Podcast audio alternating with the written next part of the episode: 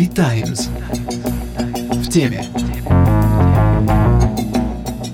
Добрый день. Это подкаст «Витаймс в теме». Я Кирилл Харатьян. Со мной сегодня Екатерина Гробман, политический обозреватель нашей «Витаймс». И вместо того, чтобы обсуждать вопрос о том, как правильно носить маски, как беречь себя от ковида, как вообще реагировать на такой бурный рост эпидемии, мы будем обсуждать тему гораздо менее интересную, а именно президентские выборы в Соединенных Штатах Америки. Там тоже много ковида в этой теме, но, кажется, это не главное, а главное то, что совершенно идет потрясающая в спортивном стиле президентская гонка.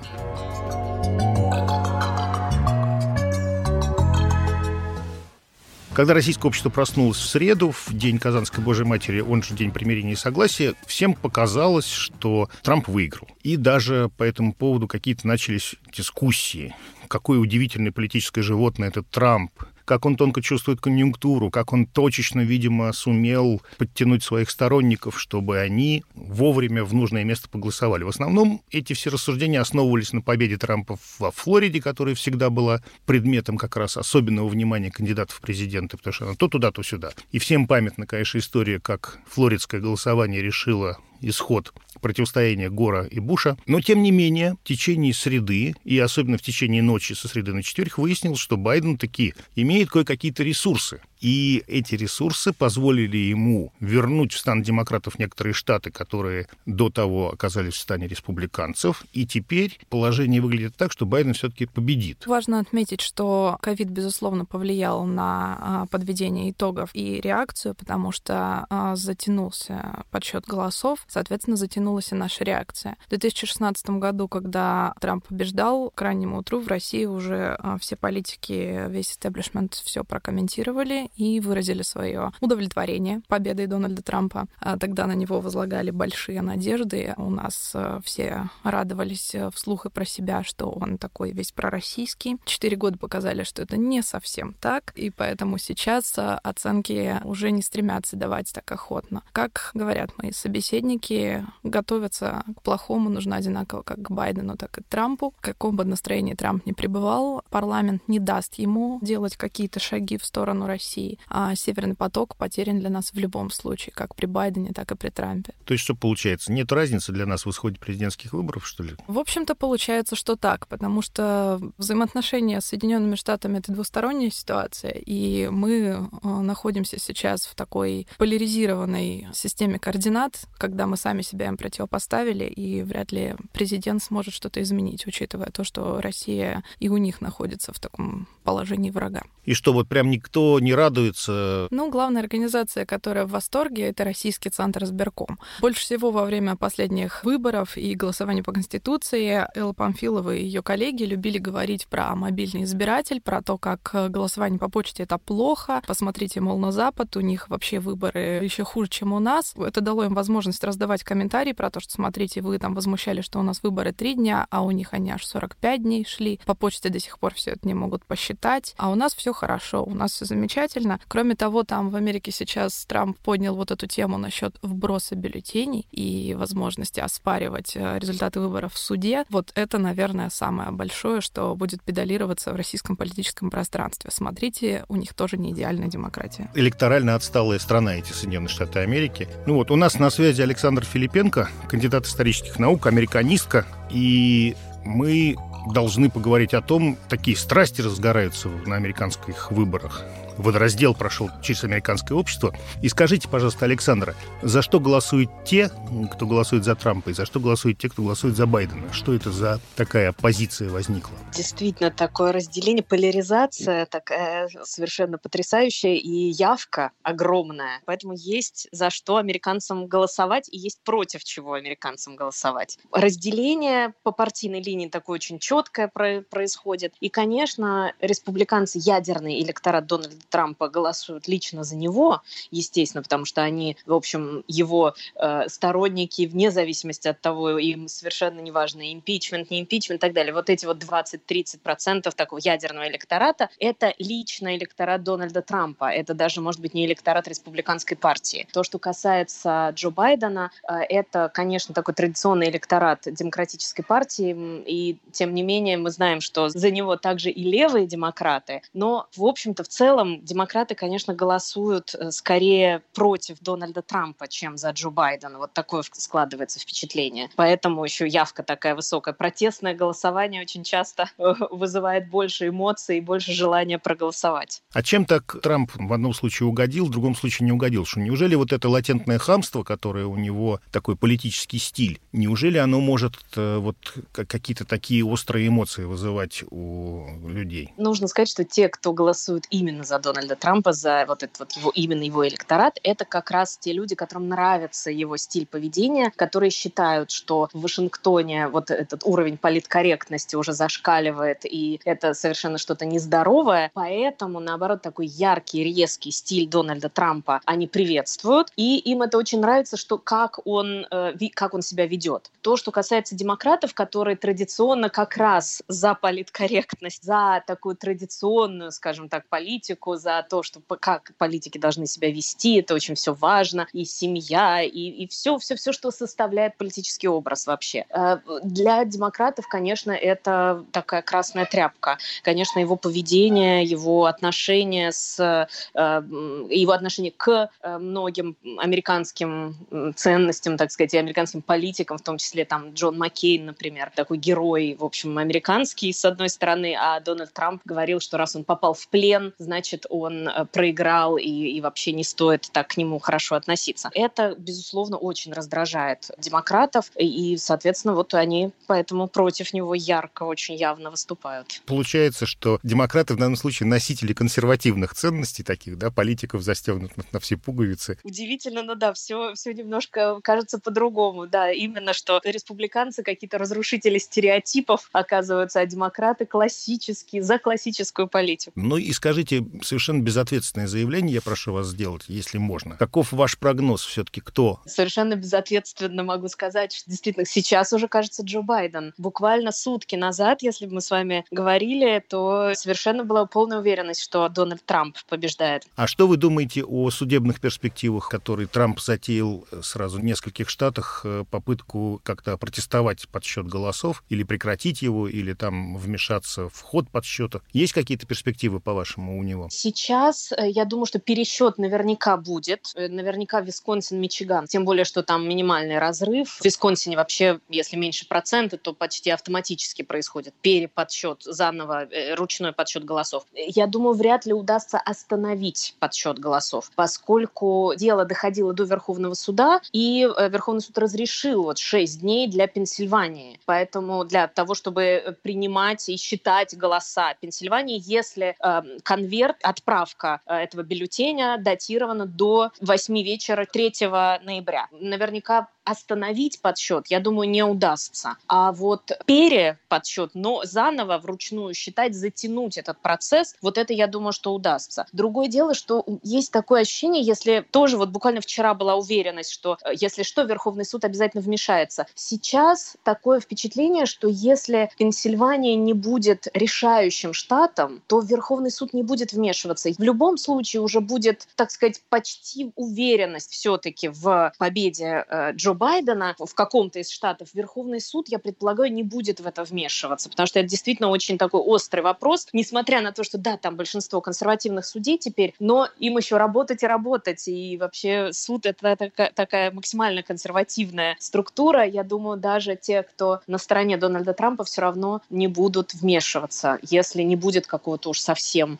э, такого острого вопроса. Спасибо большое, Александр. Ну что, теперь смотрим за Невадой и болеем каждый за своего. Большое спасибо спасибо. Очень интересно. До свидания. С нами политолог Аббас Галямов. Екатерина, давайте узнаем у Аббаса, как ему впечатление от выборов в целом. Для нас что-нибудь это значит или нет? Сложно однозначно сказать. Наверное, доминирующее ощущение сейчас это то, что, слава богу, худший сценарий пока не реализовался. Слишком многого от этих выборов не ожидали. Все-таки Трамп очень сильно испортил политический процесс в Америке. И в итоге на безрыбье и рак рыба. Да? Вот что мы сейчас видим? Трамп пытается разрушить процедуру, да? он призывает остановить подсчет голосов в э, тех штатах, которые он проигрывает, объявляя о том, что результаты фальсифицируются. Никаких доказательств своих слов не приводит. Да? Потом он э, объявляет себя победителем э, до того, как подсчет окончен. И вот он вроде все это делает, а в то же время худшего не происходит. То есть э, он как бы в одиночестве, глаз вопиющего в пустыне. Штаты продолжают подсчет, даже там, где республиканцы губернаторы. Многие его союзники по республиканскому лагерю, близкие сателлиты, так сказать, они его осуждают за эти заявления. Даже республиканские телеканалы, те, которые на протяжении всей кампании, да и вообще всех предыдущих лет демонизировали демократов, в данном случае дистанцируются от поведения Трампа. То есть политическая система вот сейчас, когда уже казалось, она стоит в одном шаге от э, края пропасти, она вдруг приостановила движение в этом направлении. Она двигалась в этом направлении на протяжении всех четырех лет с момента воцарения Трампа. И, и вдруг в одном шаге, казалось бы, еще чуть-чуть, и там Америка сходится в хаос, пока это движение приостановлено. Может быть, Трамп все-таки пересилит. Система все-таки сильно ослаблена, разрушена, так сказать. Но пока худшие ожидания не сбылись. Аббас, скажите, вот мы еще пока не понимаем, останется Трамп с нами или нет, но он был 4 э, года и был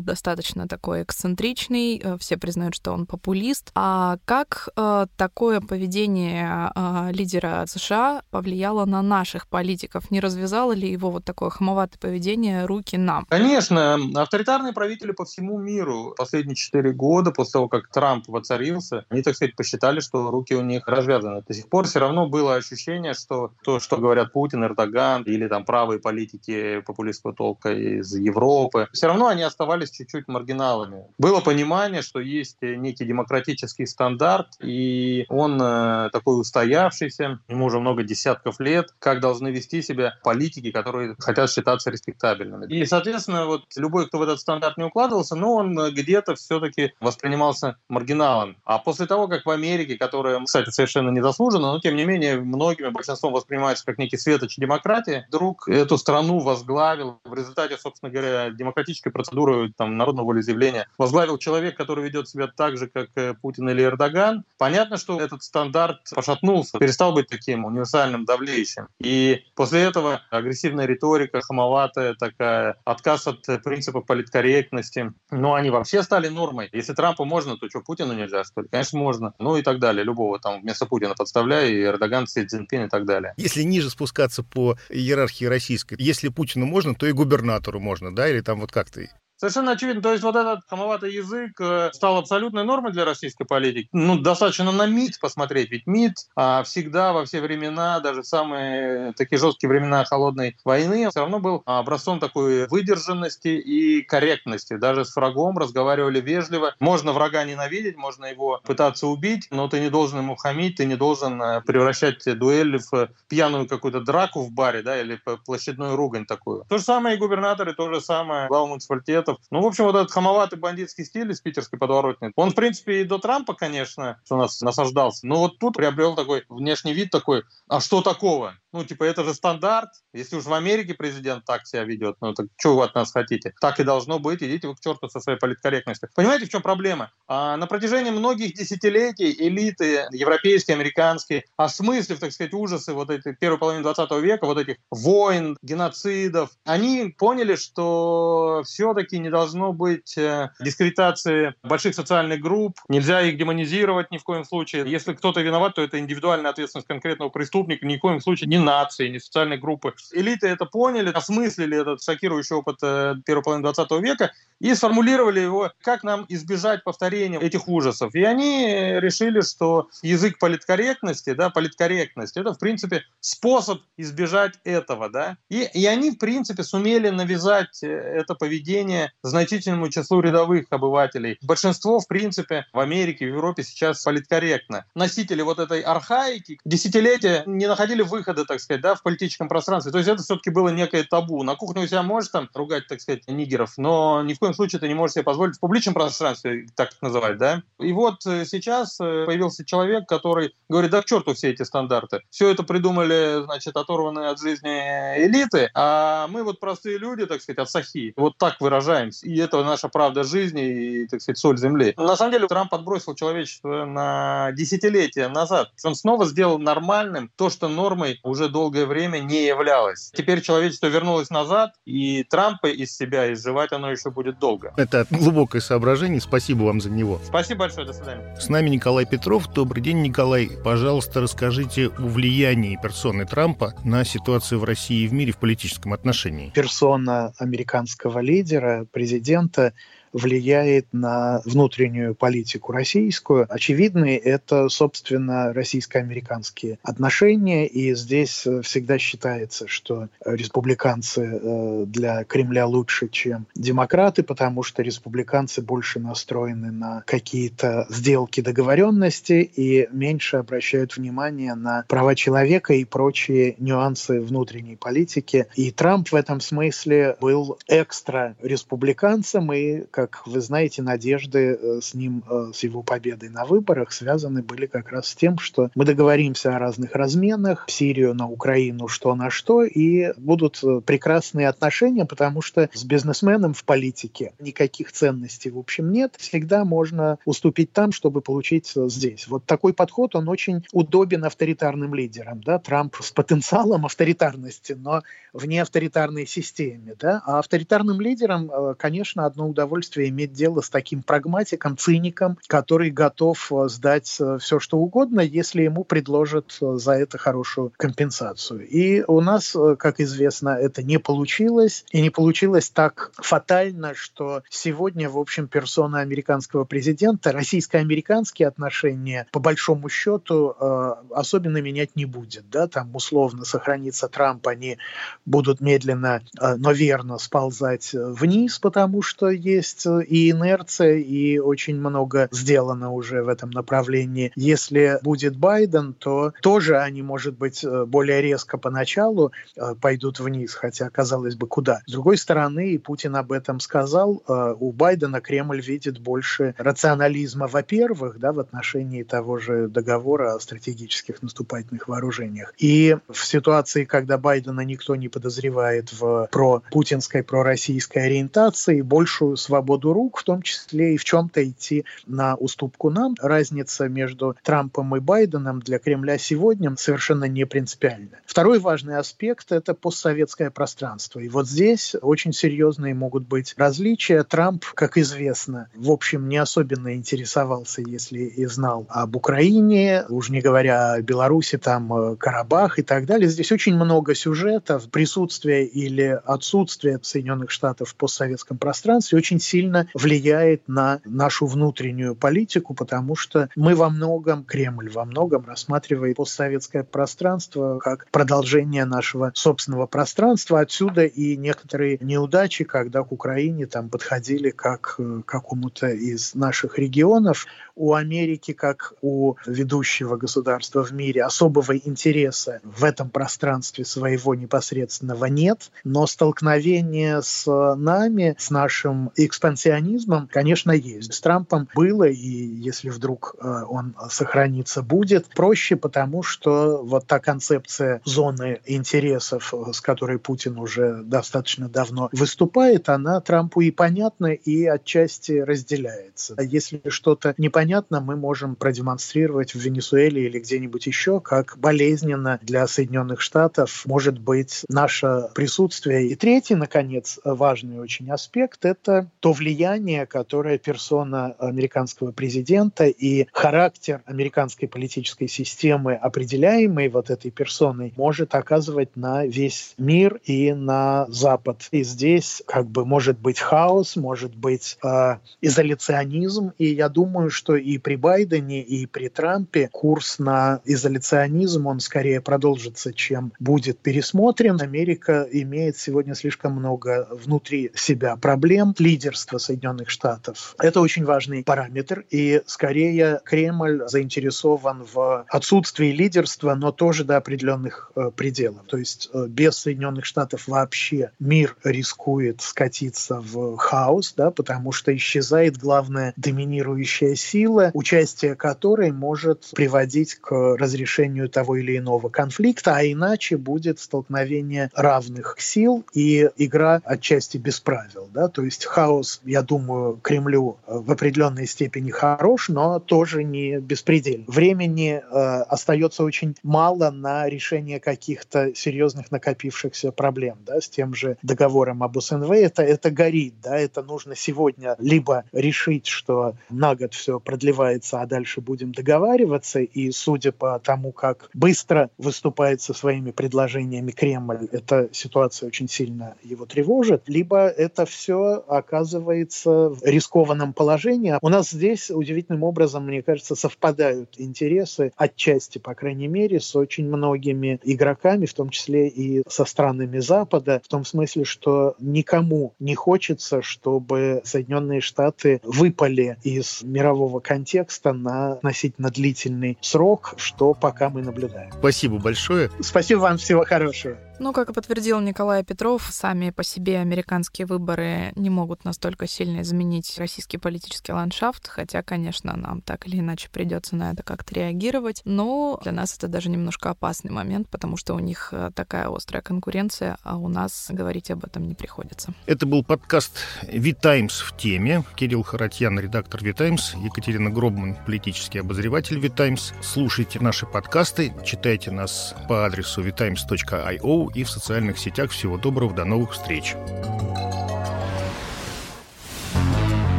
Сделано в CM Records. cmrecords.ru. Любая озвучка.